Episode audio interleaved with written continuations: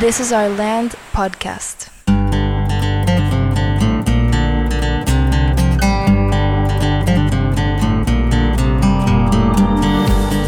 Esto es This is Our Land podcast. Estamos ahorita en el episodio 6. Hola Alejandro.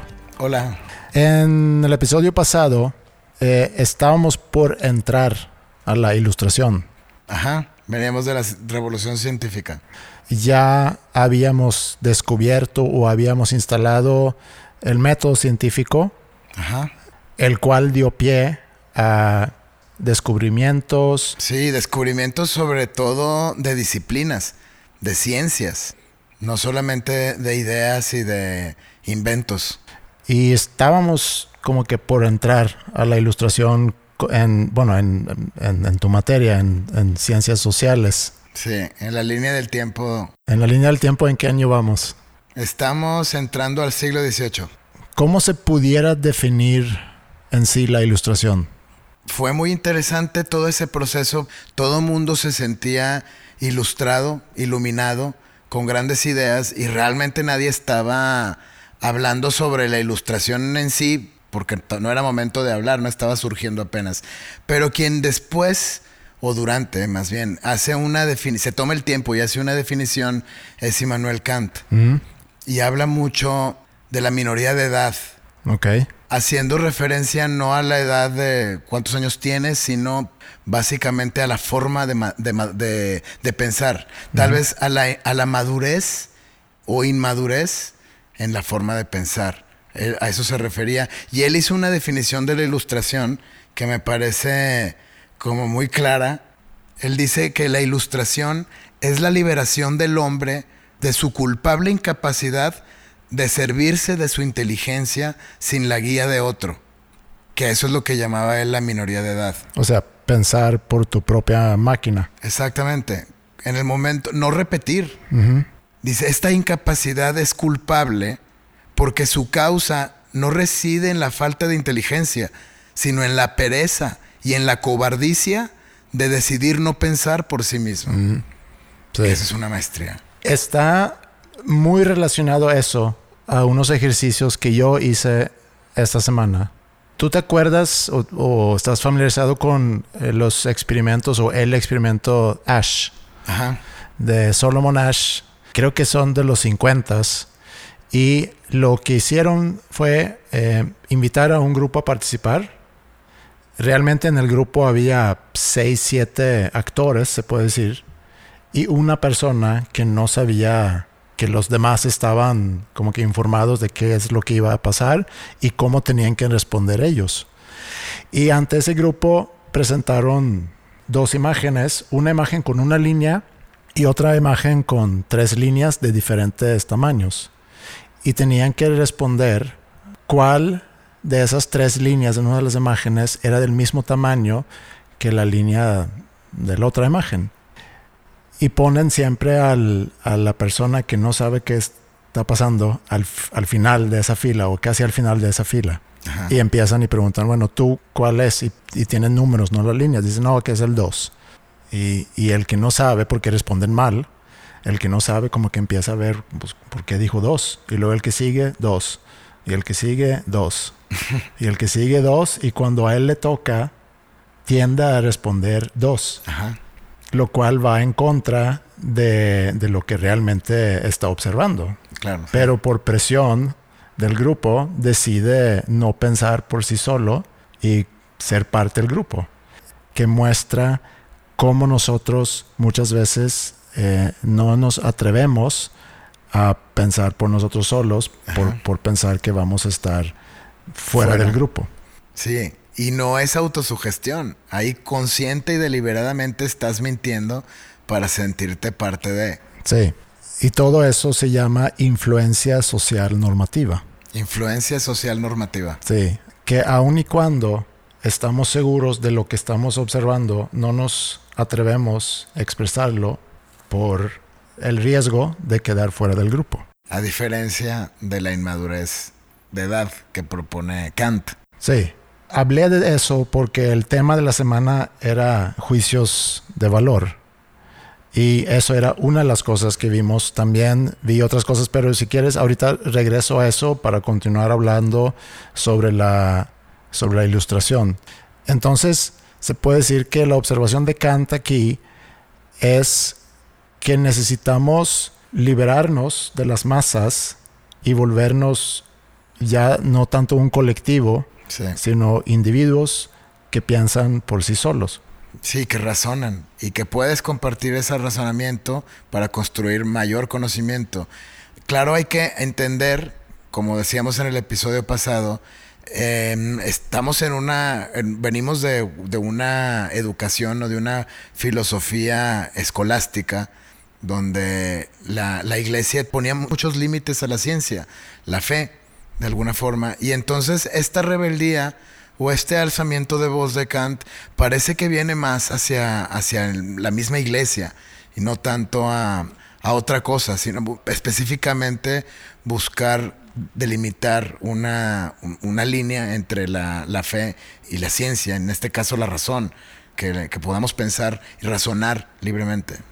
Bueno, esa es la definición que Kant le da a la ilustración, pero en sí, ¿qué, qué sucede en la ilustración o qué fue lo que ustedes vieron relacionado con la ilustración en esta semana?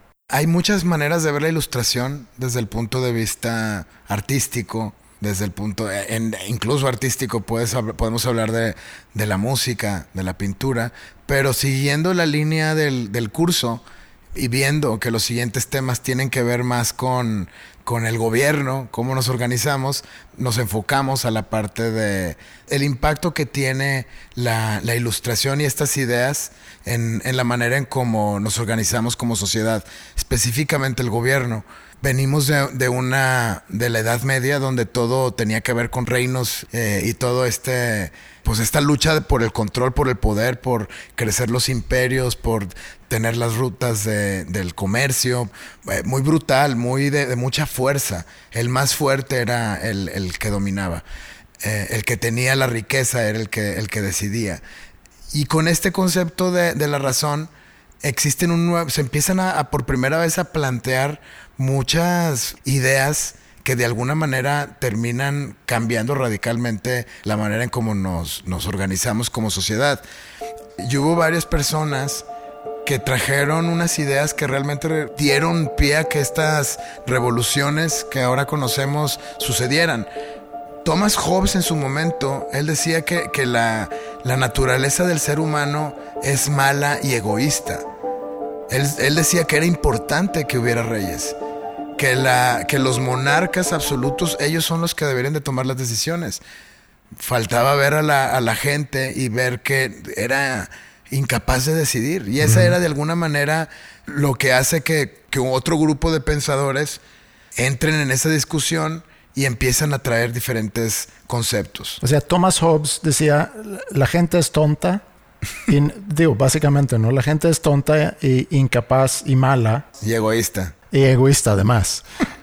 o sea, incapaces de, decidir por ellos mismos.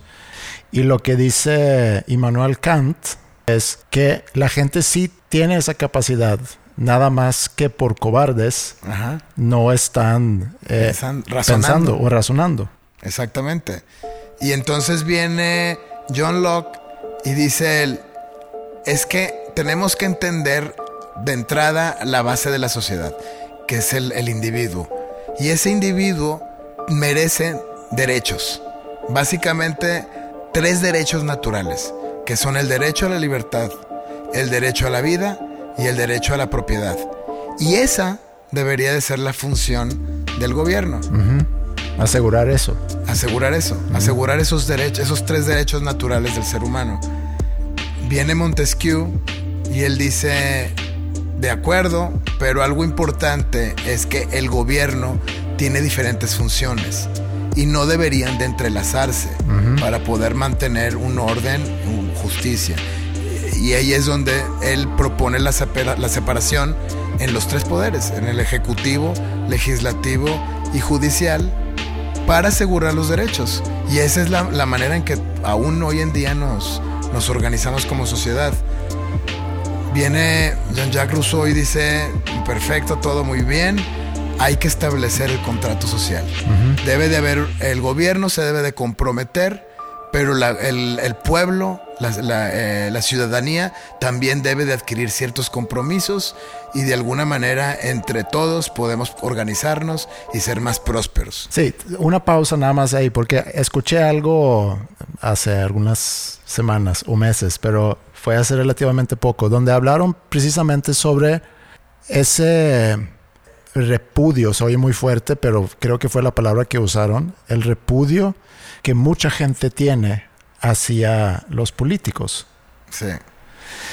Y decía esa persona que se puede entender que existe ese repudio, pero también hay que entender que no solamente la responsabilidad en que sucedan cosas en una sociedad está con el gobierno. Sí. Entonces, lo que quiso hacer esa persona es voltear un poco, de que está bien, que puedes sentir repudio, se puede entender, pero ¿dónde está tu responsabilidad? Y no te puedes desligar de eso. Sí, porque al final de cuentas somos un sistema y todos debemos de comprometernos a ciertas cosas. Claro, cuando empieza alguien a abusar de ese poder o de esa responsabilidad o deja de, de, eh, de- de llevar esos compromisos, pues sí, se, se vuelve un desequilibrio donde ya la gente no está contenta. Claro. Pero perdón, te interrumpí. El concepto de los tres derechos naturales, la libertad, la vida y la propiedad que propone John Locke, más el concepto de la separación de poderes, el ejecutivo, el legislativo y judicial, para asegurar esos derechos de Montesquieu, el contrato social propuesto por Rousseau y finalmente la separación, la idea de la separación del gobierno de la iglesia de Voltaire, desembocaron en la independencia de Estados Unidos de 1776 en la Revolución Francesa de 1789 y en las independencias de América Latina en los a principios de 1800. Entonces, se puede decir que las ideas que empiezan a cultivarse y desarrollarse durante la ilustración da pie a sucesos en, bueno, en este caso en, en- en dos continentes, en eh, América y en Europa, que terminan definiendo los futuros gobiernos, se puede decir. Empieza, el, obviamente todo comienza en Europa. Por el hecho de tener las colonias en América, esas ideas llegan hasta acá porque es importante mencionar la, la imprenta estaba todo lo que daba, todos estos libros y estas ideas de diferentes pensadores, principalmente europeos, terminan están llegando a México y inspirando a personas en Estados Unidos y en, en diferentes partes de- del continente. Y, y pues estas es las bases de lo que ahora somos. Sí veo como lo que tú estás viendo, obviamente tiene mucha relación con, con lo que estoy viendo yo en, en este momento. Ya di un ejemplo con ese ejercicio que hice alrededor de, de Ash o el experimento Ash. También hice otras actividades con ellos y al preparar ese tema me encontré con un pequeño dilema Ajá. que era tenía unos muy buenos ejemplos que sentí que podía usar. Uno de esos en particular para mostrar cómo la información que obtenemos eh, no siempre es confiable. Hoy en día se habla mucho de fake news o noticias falsas, inclusive un concepto que muchos jóvenes están utilizando, quizá sin realmente saber de dónde viene y- y- y- por qué se dice. Sí. Pero utilicé un ejemplo para mostrar cómo los medios pueden afiliarse, en este caso con un partido pol- político, para difundir información favoreciendo, en este caso, a este partido político. Propaganda. Propaganda, a final de cuentas, propaganda. Y siento que fue muy elevado el concepto, porque cuando ya me tocó ver lo que entregaron en sus actividades, vi que unos cuantos nada más habían captado la idea de la relación, en este caso, entre Fox News, que es una cadena de noticias en Estados Unidos, que por cierto, eh, si alguien quiere ver una serie muy buena sobre Fox News, eh, lo pueden ver en Showtime, se llama The Loudest Voice in the Room. O más bien se llama The Loudest Voice. The Loudest Voice in the Room se me hace que se, llama el libro. ¿no? Sí. en, en, el cual se basa esa serie. Y es sobre Roger Ailes, que es el fundador de Fox News. Pero es una cadena de noticias que se funda básicamente para apoyar al Partido Republicano. Que para poder resolver todo eso implica tener un conocimiento sobre cómo funciona la política en Estados Unidos y estar familiarizado con las diferentes cadenas y demás.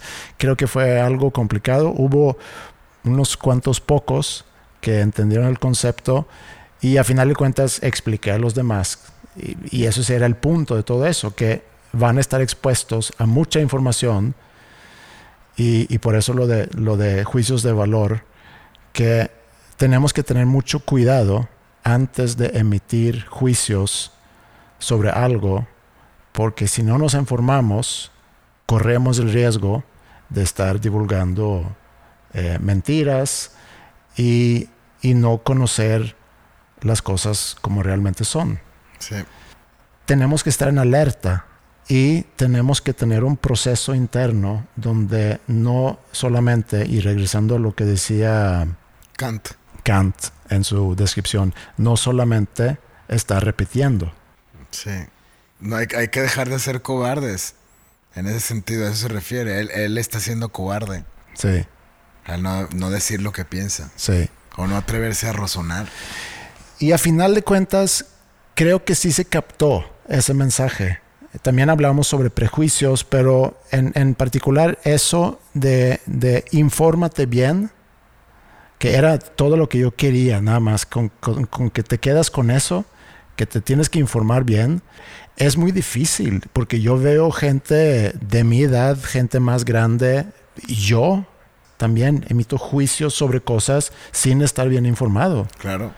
Y nada más estar consciente que eso sucede constantemente, pero entre más consciente estés, tienes la oportunidad de pararte, pensar y buscar la información que necesitas para, para emitir tus juicios. Ejercer el pensamiento crítico. Ejercer el pensamiento crítico, exactamente. Pues muy bien, yo creo que con eso podemos cerrar el episodio de esta semana. Muy bien. Gracias a todos por escuchar y nos escuchamos nuevamente en el episodio 7. Bye.